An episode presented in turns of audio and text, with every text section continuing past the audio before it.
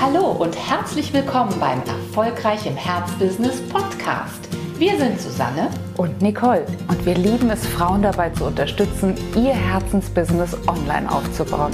Schön, dass du da bist.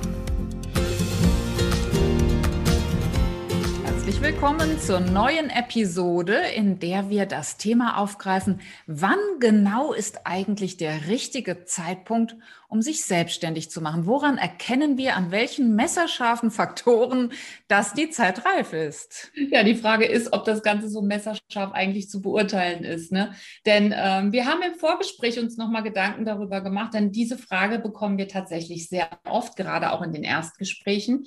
Und wenn wir so zurückblicken in unsere langjährigen ähm, Erfahrungen als Selbstständige und auch in vielen, vielen Jahren, wo wir Kolleginnen beobachtet haben, dann gibt es diesen messerscharfen Zeitpunkt, ehrlich gesagt, überhaupt nicht. Mhm. Eine wichtige Frage, die du dir natürlich stellen musst, ist, bist du bereit und bist du vor allen Dingen auch willens, wirklich einen Preis dafür zu zahlen, etwas dafür zu geben, dass dein Wunsch nach einer sehr lukrativen Selbstständigkeit, nach einer Selbstständigkeit, die auf stabilem Fundament steht, dass die jetzt beginnen darf. Das heißt, diese innere Motivation, die muss ganz einfach da sein. Denn wenn sie da ist, dann lassen sich so viele vermeintlich vielleicht nicht optimalen äußeren Umstände locker, äh, vielleicht sogar wieder in einen Vorteil verdrehen. Also es kommt wirklich auf deine innere Haltung drauf an. Das ist schon mal das erste, erste wichtige Kriterium für den optimalen Startpunkt für deine Selbstständigkeit. Absolut, denn äh, viele fragen uns, ist es nicht besser zu warten, bis die Kinder auf der weiterführenden Schule sind oder auch nicht oder hier eine Betreuung haben oder auch nicht? Das ist natürlich so, dass es äh, Umstände gibt, die günstiger sind als andere. Das ist uns völlig klar. Aber wir haben so häufig beobachtet, dass die eine unglaublich gut mit der Situation klarkommt und die andere nicht. Und der Unterschied war, wie äh, Susanne gerade schon sagte, immer die innere Haltung und immer die das Commitment, das die Frau sich selbst gegenüber gegeben hat und ihrer Selbstständigkeit gegenüber gegeben hat. Immer hat dies den Ausschlag gegeben. Denn wenn wir zu sehr im Außen darauf warten, dass die Umstände perfekt, dass das Wetter besser, dass die Konjunktur optimal ist, dann werden wir uns nie selbstständig machen. Also deswegen wäre wirklich unser Tipp, nochmal genau reinzuspüren, wie viele extra Meilen bist du bereit, für deine Selbstständigkeit zu gehen? Und äh, so zu tun, als gäbe es die nicht, wäre aus unserer Sicht wirklich fahrlässig. Denn eine Selbstständigkeit ist immer auch eine persönliche Herausforderung, ist immer eine Lebensherausforderung.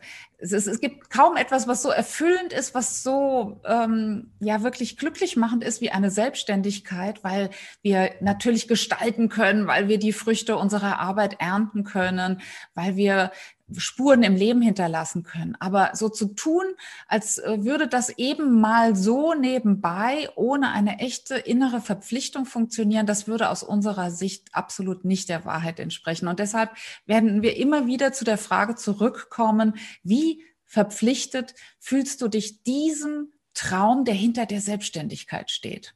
Und ähm, du hörst ja gerade schon heraus, dass es um deine innere Motivationslage gehen wird. Und da gibt es vielleicht auch die Frage von der einen oder anderen, die sagt, wollen täte ich ja schon, aber ich merke auch tatsächlich, dass ich da noch mit Reserviertheit drangehe. Und da haben wir nochmal einen sehr guten, sehr guten Tipp für dich. Denn das deine Motivation wird steigen, wenn du dir die Mühe machst und wenn du dir vor allen Dingen auch die Zeit nimmst, das Bild davon, wie soll das eigentlich aussehen, wenn ich selbstständig bin? Mit was möchte ich mich da beschäftigen? Mit welchen Kunden möchte ich arbeiten? Von wo möchte ich arbeiten? Wenn also dieses ganze Bild in dir möglichst klar, möglichst eindeutig wird. Also wenn du sozusagen das Ziel, das du hast, wenn das immer, immer stärker wirklich in dir verankert ist, wenn das Bild immer klarer wird, im wahrsten Sinne des Wortes, deine Vision immer klarer nicht nur zu sehen, sondern für dich auch emotional nachvollziehbar wird, dann steigt in der Regel auch eben dieses Motivationsniveau und dann kann das dazu führen, dass du plötzlich Möglichkeiten siehst, Wege erkennst, bei denen du vorher noch gedacht hast, ja, das geht ja heute noch nicht, weil. Und das zweite geht noch nicht, weil dieses oder jenes ist. Ähm, es wird immer Herausforderungen geben, auch für uns. Selbst für uns gibt es heute immer noch Herausforderungen zu sagen, wann mache ich jetzt was, wann ist die nächste Stufe unseres Businessausbaus eigentlich reif.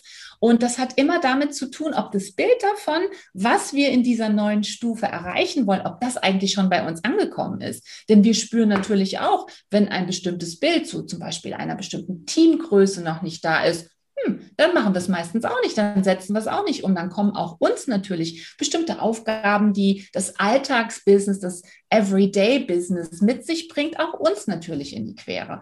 Also Motivationslage, Ideen und Ressourcen zu erkennen, hat immer damit zu tun, ob du das Bild davon, wo du hin möchtest, wirklich gut verankert und klar vor dem inneren geistigen Auge hältst. Eine Erfahrung, einen Gedanken würden wir auch gerne noch mit dir teilen. Und das ist die Idee von aus der Fülle schöpfen. Immer dann, wenn wir aus der Fülle schöpfen können, aus dem, aus der Lust heraus wirklich Wert zu stiften in der Welt. Immer dann, wenn wir mit einer riesengroßen Vorfreude auf das, was wir da gestalten, in die Welt gehen, dann ist das Ergebnis natürlich entsprechend. Du kannst dir das vorstellen, wenn du dich auf diese hohe Vibration begibst, einer Schöpferin, einer Kreativen, einer Frau, die da wirklich etwas neu machen will, dann wirst du Menschen anziehen, die auch auf dieser hohen Stufe sind. Wenn du aus dem Gefühl des Mangels heraus dein Angebot an den Markt bringst, wird es schwierig sein. Warum ähm, thematisieren wir das jetzt hier im Zusammenhang von wann ist der richtige Zeitpunkt, sich selbstständig zu machen? Weil es eben so wahnsinnig wichtig ist, aus welcher Energie heraus wir an den Markt gehen. Und wenn du dich selbstständig machst, mit dem Druck im Rücken, schon im nächsten Monat dein vorheriges angestelltes Gehalt ersetzen zu müssen, sprich, wenn gar kein Puffer da ist, wenn du noch gar nicht viel Erfahrung sammeln durftest bis dato, wenn einfach noch nicht so viel da ist, dann wäre unsere Idee, guck doch mal, wie du einen Stufenübergang hinbekommst, wie du neben deiner jetzigen Angestellten-Tätigkeit noch etwas nebenbei aufbaust, wie du vielleicht, wenn du schon selbstständig bist, dein neues Traumgeschäftsfeld, ähm, wenn du das ausweiten willst, äh, wie du das stufenweise machen kannst, also ohne einen abrupten Übergang, weil diese abrupten Übergänge führen oft dazu, dass wir relativ schnell eng werden, relativ schnell ängstlich werden. Und das ist wirklich das aller, aller schlechteste Rezept. Ganz genau.